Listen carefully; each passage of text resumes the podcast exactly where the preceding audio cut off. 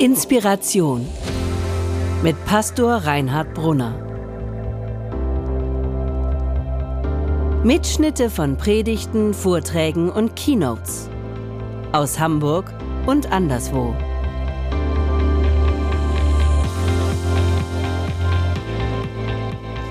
Unser Thema heißt heute Jesus, das Licht der Welt.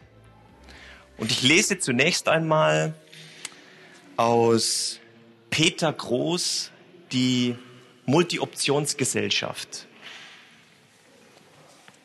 Epilog. Quo Vadis, der Titel des zur Zeit der Christenverfolgung spielenden Romans von Henrik Sienkiewicz, Wem ist er nicht in Erinnerung geblieben? Unserer Zeit liegt eine andere Frage auf der Zunge.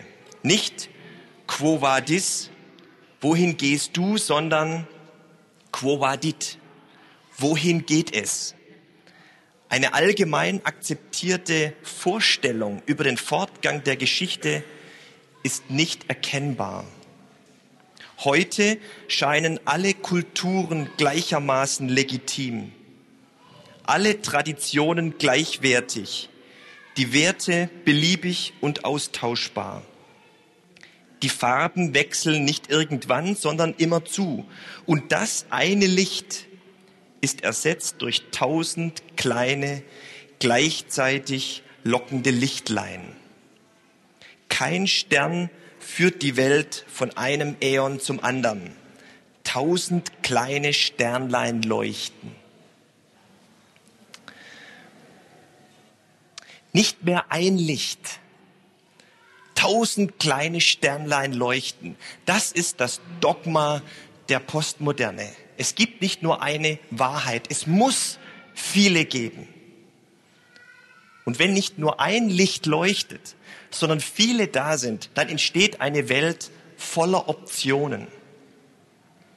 Und das eben nicht nur bezogen auf Duschgels, Telefontarife und Nuss-Nougat-Cremes, sondern eben auch tausend Möglichkeiten, sich zu finden, sich zu erfinden, meine Werte, meine Götter, meine Lebensentwürfe, meine Weltanschauungen, meine Identität, meine sexuelle Orientierung und so weiter und so weiter.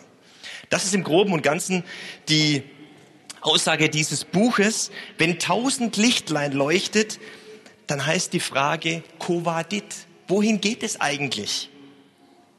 Wohin soll ich gehen und wer bin ich überhaupt? Wenn da jetzt mitten hinein einer sagt, ich bin das Licht der Welt, dann ist das faszinierend und provozierend zugleich.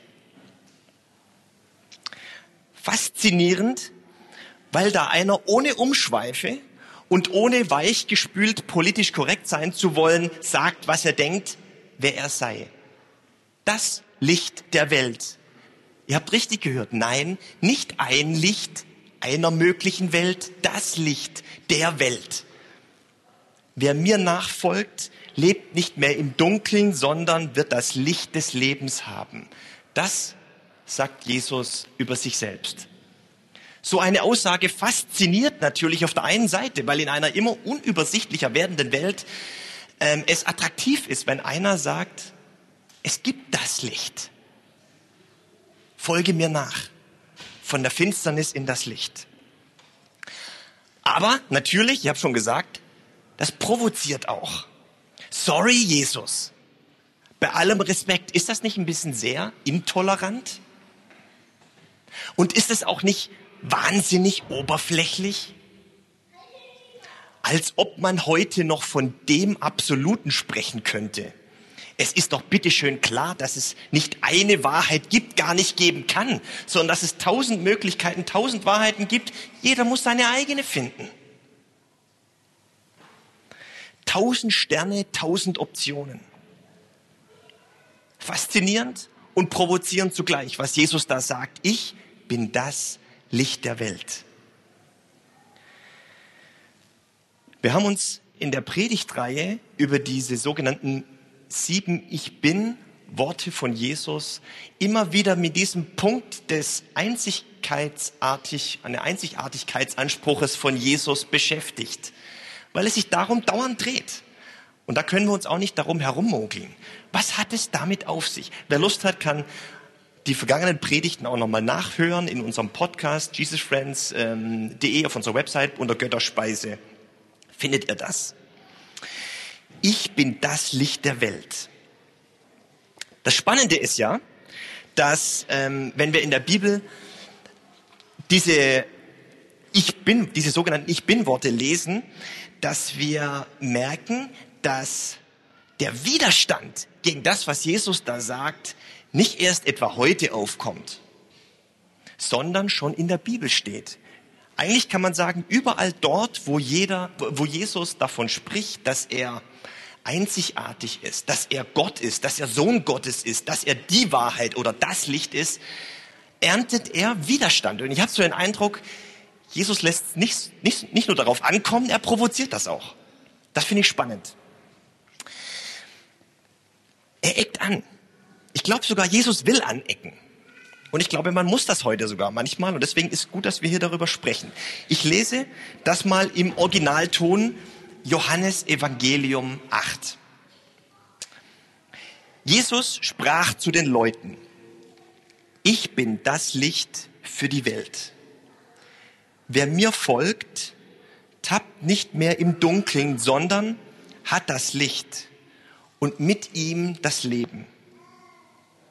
Die Pharisäer und Schriftgelehrten sagt zu ihm, jetzt trittst du als Zeuge für dich selbst auf. Was du sagst, hat keine Beweiskraft.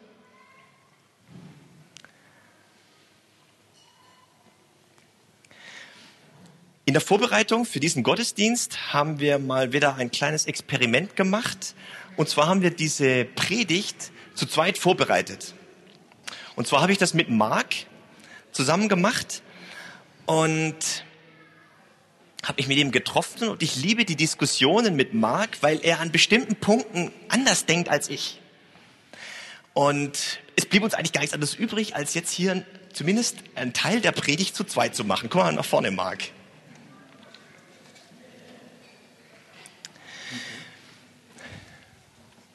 Genau, Mikro brauchst du auch. Also Marc ähm, ist ein anderer Typ als ich. Er hat äh, Informatik studiert. Das finde ich schon mal spannend, weil ich finde ja immer Informatiker ticken an bestimmten Stellen so ein bisschen anders als ich. Ich habe Respekt vor allen Informatikern, ja, die das wirklich schonungslos mit sich selbst und anderen durchziehen. ähm, ich habe es überlebt. Das wirklich Spannende an Mark ist aber, dass er vor ein paar Jahren seinen Beruf geschmissen hat und wie andere auch, endlich mal das machen wollte, was er immer mal, oder macht, angefangen hat, was er immer mal machen wollte, nämlich ein Buch schreiben. In der Zwischenzeit ist sein Erstlingswerk herausgekommen, Dämonen Silber, ähm, unter dem Pseudonym Mark Strauch, kann man das so sagen? Ja, genau. Ja. Mein alter Name, ich habe geheiratet zwischendurch. Ja. Und, ah. äh, ja, so sagt man das anders? Mädchenname oder? Also unter seinem oder wie, wie, heißt, wie heißt das? Wie heißt das politisch korrekt? Äh, Geburtsname. Wie? Geburtsname, das ist richtig. Entschuldigung. Geburtsname. Geburtsname. Ähm, also Dämonensilber. Und das, wer irgend kann, das sind spannende Dinge. Denn er setzt sich sozusagen auf der Folie ähm, Fantasy-Handlung mit theologischen und philosophischen Themen auseinander. Und als wir in der Vorbereitung diesen Text gelesen haben, sagte Mark an der Stelle, wo die Pharisäer dann plötzlich auftauchen und sagen, Moment mal, Jesus, steile, steile These, Beweise, sagte er, das erlebe ich ständig. Erzähl mal davon. Was meinst du damit? Ja, also ich erlebe das ständig, weil ich mich gerne mit Leuten, Menschen auseinandersetze, wie die über den Glauben denken und ähm, Erstmal vorweg, klar, diese Frage ist ja verständlich. Und ähm, es ist auch gut, dass wir Fragen stellen. Es gehört zu unserem Menschsein, es gehört zu unserem Leben. Und äh, naja, wie du so schön immer sagst, in unserer postmodernen Welt muss man auch ganz schön kritisch sein. Da sollte man alles hinterfragen. Insofern erstmal ganz natürlich, was die Pharisäer da machen. Ne? Man muss da erstmal genauer hingucken. Ähm, aber diese Gespräche gehen, ich erlebe diese viel, äh, viele Gespräche genau so, dass man erstmal ganz genau hinguckt, einen Moment mal, das, so kannst du das ja jetzt nicht sagen. Ähm, für mich ist an diesem Punkt wichtig, klar, man kann nicht Gott beweisen, aber man kann Gott, beziehungsweise man kann sehr viele Hinweise geben. Ähm, für mich ist da Jesus ein ganz wichtiges Beispiel. Oder ich möchte mir da Jesus als Beispiel nehmen. Jesus hat mit den Pharisäern einen ziemlich langen Diskussionsweg gehabt. Der ging über Jahre. Und er hat sich nicht gescheut, auf die Fragen Rede und Antwort zu stehen. Und das möchte ich mir sehr als Beispiel nehmen, als Christ. Mhm. Wir sollen sollten uns nicht dafür drücken, uns damit zu beschäftigen, mit den heutigen Sachen. Es ist wichtig für die Menschen. Und es ist auch eine Art der Liebe, die wir den Menschen gegenüberbringen, uns mit den ganzen verschiedenen Themen, Wissenschaft, andere Religionen, die ganzen Fixsterne, dass wir uns damit auseinandersetzen. Das hat Jesus auch getan. Und ähm, Jesus hat da jahrelang geredet und er hat äh, nicht gerade viele Freunde bei den ähm, Sadduzäern und mhm. Pharisäern gehabt, aber trotzdem, er hat äh, nicht aufgehört, damit äh, sich damit auseinanderzusetzen. Das ist ein langer Weg und das möchte ich auch. Ich möchte mich mit den Sachen beschäftigen und ich merke halt, und das ähm, war mein Glaubensweg, ähm, für mich war es irgendwann mal wichtig, ein Moment mal, ich glaube das alles, aber es gibt Wissenschaft, es gibt die ganzen verschiedenen Thesen. Kann denn der Glaube dem auch standhalten? Ich bin nun mal, ich persönlich, bin ein mehr logisch strukturierter Mensch. Und ich will den Dingen aus dem Grund gehen. Und hätte da die Bibel dem nicht standgehalten, dann wäre ich sehr zweifelnd geworden. Aber ich habe festgestellt, und das lohnt sich, und das lohnt sich für jeden, auch wenn man nicht mit anderen in Diskussion steht, die Bibel kann dem standhalten. Die Bibel kann philosophische Fragen beantworten, die kann die wissenschaftlichen Fragen beantworten. Und das ist super interessant. Das ist einfach ähm, eine Erfahrung, die man äh, machen kann, sollte. Ich habe eine Frage. Wenn ich jetzt, ja. ich bin jetzt so der, so das Gegenmodell, der Nicht-Informatiker in Person, ja. Ähm, was würdest du mir raten? Ich habe ja auch mit Leuten zu tun, die sagen,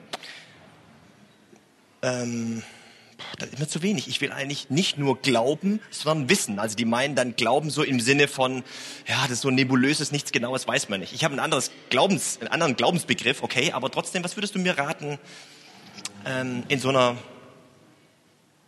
ja, was könnte ich lernen von dir zum Beispiel? Weh. Ähm. Okay, das ist jetzt äh, eindeutig, ja. Also hoffnungsloser Fall habe ich jetzt verstanden.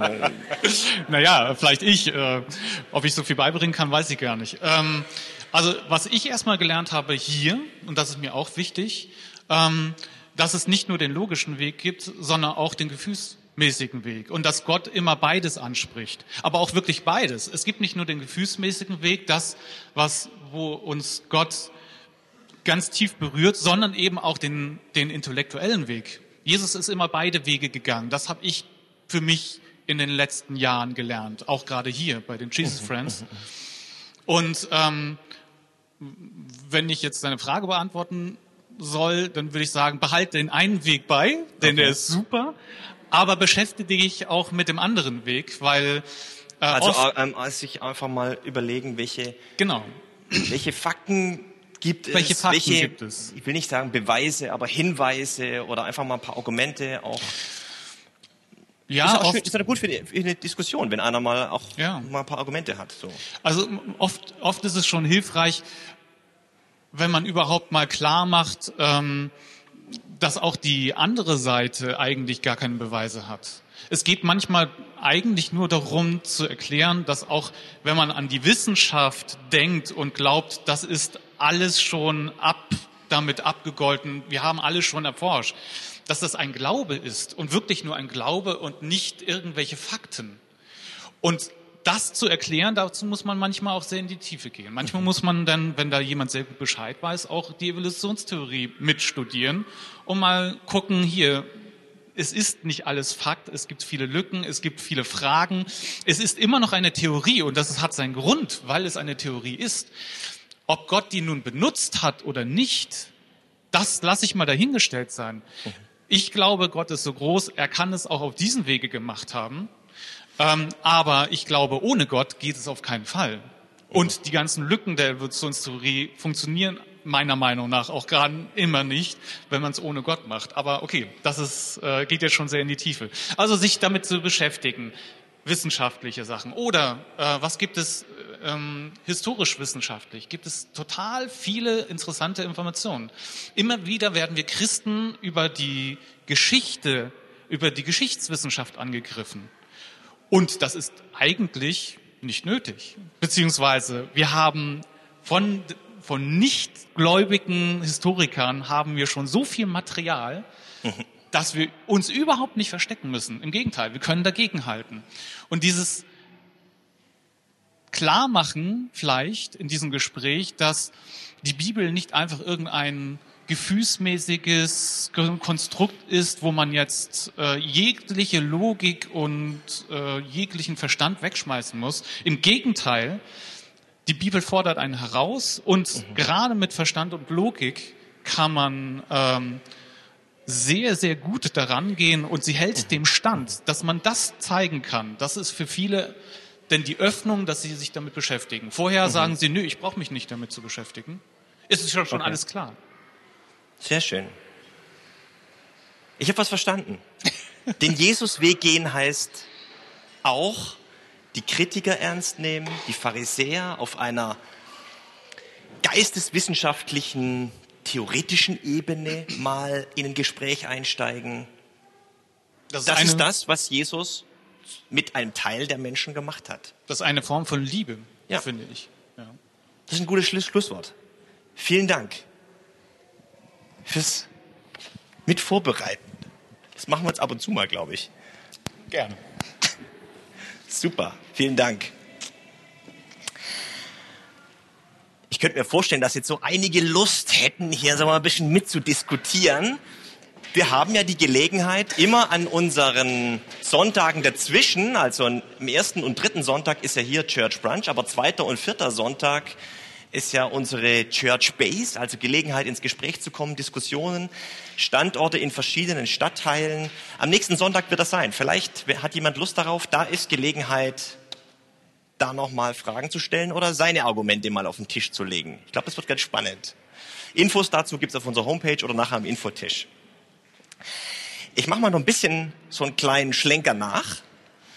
Den einen Part, den Marc gut kann, hat er gemacht. Den anderen Part mache ich jetzt. Das Interessante ist nämlich, dass dieses Wort von, vom Ich bin das Licht der Welt in zwei Zusammenhängen steht.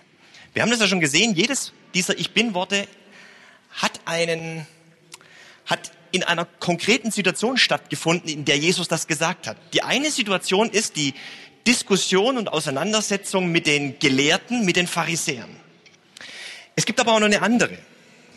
Und die möchte ich jetzt einfach ganz kurz erzählen und eigentlich danach mehr oder weniger nur noch euch zwei Fragen zum persönlichen Weiterdenken mitgeben.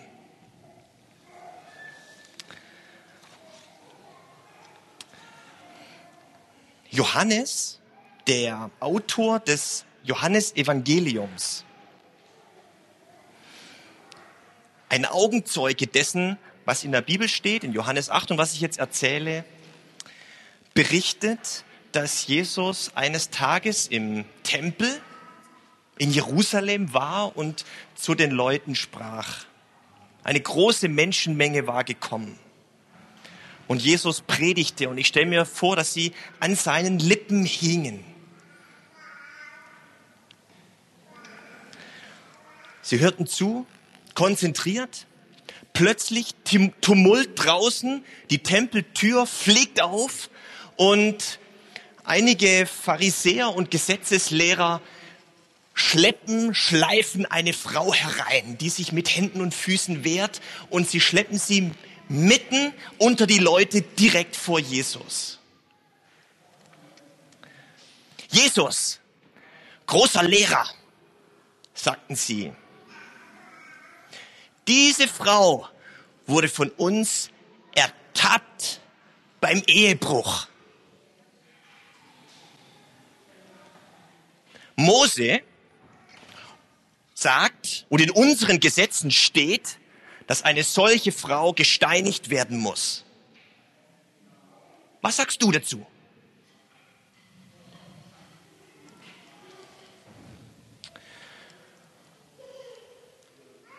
Dem heutigen Leser oder ihr als Zuhörer stellen sich, glaube ich, sofort zwei Fragen. Frage Nummer eins.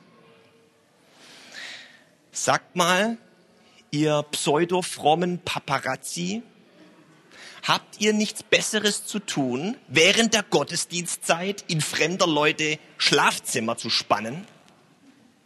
Und zweite Frage, wo bitteschön habt ihr eigentlich den Mann gelassen, der zu einem anständigen Ehebruch dazugehört, ihr Machos? Jedenfalls waren das meine Fragen. Könnten wir uns jetzt mal kurz vorstellen, was sich hier abspielen würde? Ich predige hier gerade schön, ihr hört zu. Plötzlich geht die Tür da hinten auf. Kommen so ein paar Leute, keine Ahnung, von der Kirchenleitung oder so rein, schleifen eine Frau aus unserer Gemeinde hier rein, hier vorne hin und sagen, sag mal, ihr lieben Jesus Friends Leute, wisst ihr eigentlich, während ihr hier schön Church Brunch macht, was die Frau da alles treibt? Und die gehört zu eurer Gemeinde? Habt ihr nicht andere Moralvorstellungen? Und die will Christin sein? So eine?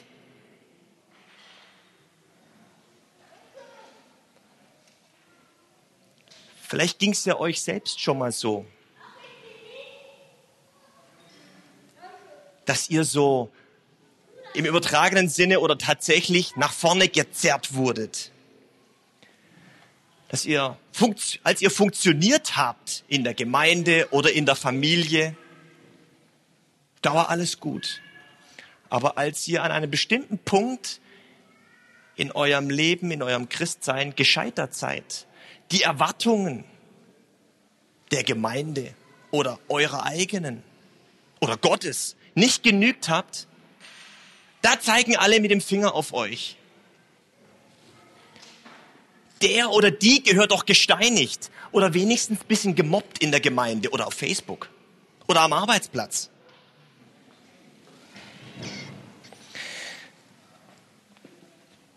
Johannes erzählt, als diese Frau da stand, zitternd vor Angst, dass Jesus sich bückte und mit dem Finger in den Sand schrieb. Keine Ahnung, warum Johannes das erzählt. Jesus schrieb in den Sand.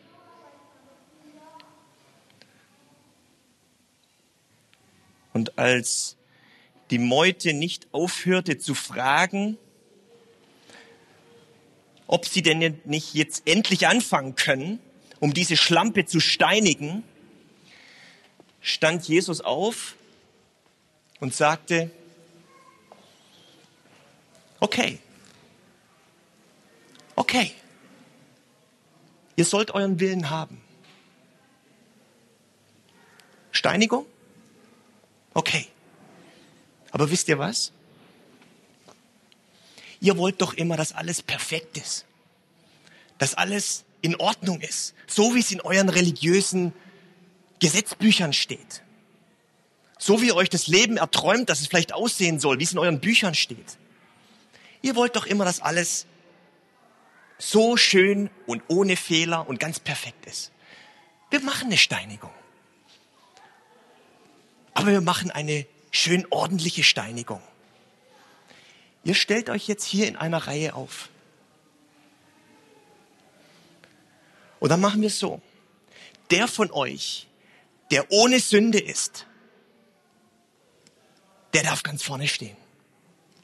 Der darf anfangen. Der wirft den ersten Stein.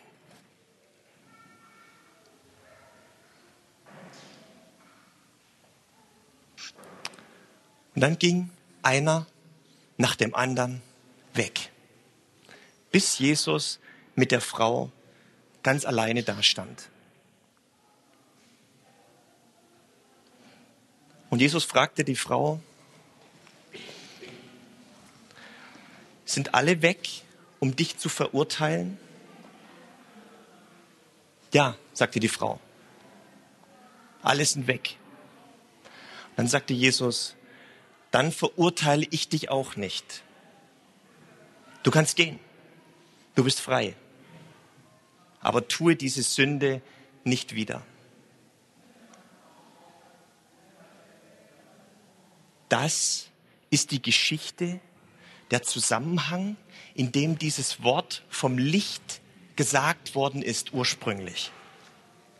Eine Frau in Todesangst begegnet Jesus und erfährt bei ihm Freispruch, Annahme, Bejahung, Vergebung ihrer Sünden, Orientierung und Hilfe, neu und verändert und anders zu leben.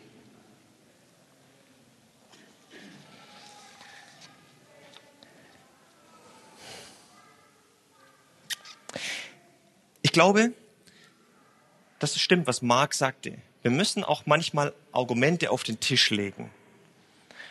Und wir können uns als Christen, als Kirche nicht darauf zurückziehen und sagen, naja, man muss es eben glauben, was in der Bibel steht. Bibel und Glaubenskritik ist erlaubt. Ich glaube aber auch, dass es letztlich um eine andere Debatte geht. Nicht so sehr um diese theoretische Debatte, was ist wahr, sondern was bewahrheitet sich für mich? Bewahrheitet sich das, was in der Bibel steht und was Jesus sagt und wer Jesus ist, bewahrheitet sich das für mich heute in Hamburg 2010? Letztlich ist die Frage nach der Wahrheit, was ist echt? Ein Gespräch zwischen Jesus und der Frau. Ein Gespräch zwischen Jesus und dir. Für die Frau stand das gar nicht zur Debatte. Für die war klar, Jesus ist mein Licht. Wer sonst spricht mich frei? Wer sonst hält zu mir, wenn alle anderen sich verdrücken?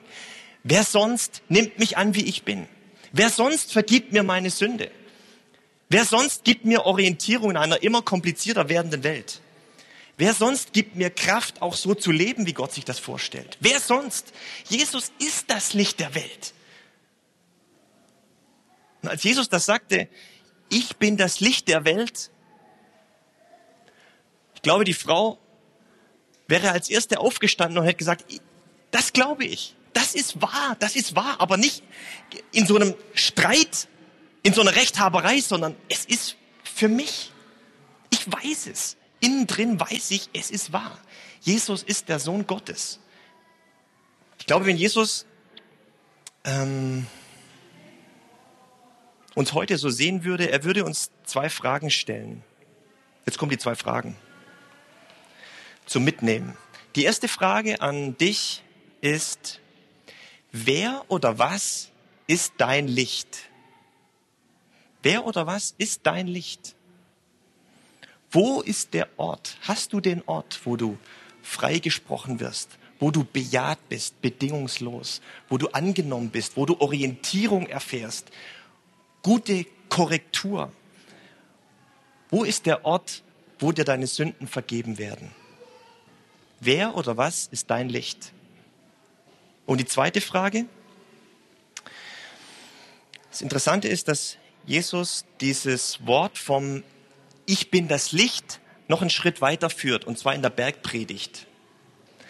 Da sagt er nicht nur, also Jesus von sich, ich bin das Licht der Welt, sondern er sagt, ihr, die ihr mir nachfolgt, ihr seid das Licht der Welt.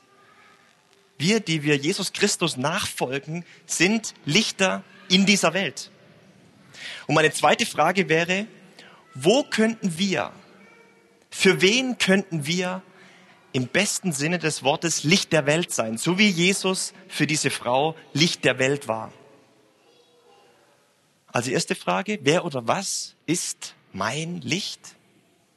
Und die zweite Frage, an wen könnte ich das Licht der Liebe Gottes weitergeben in nächster Zeit? Amen. Vielen Dank fürs Zuhören. Wenn du mit Reinhard in Kontakt bleiben willst, folge ihm auf Instagram unter rbpastoring. Weitere Infos auf www.pastoring.de. Gott segne dich.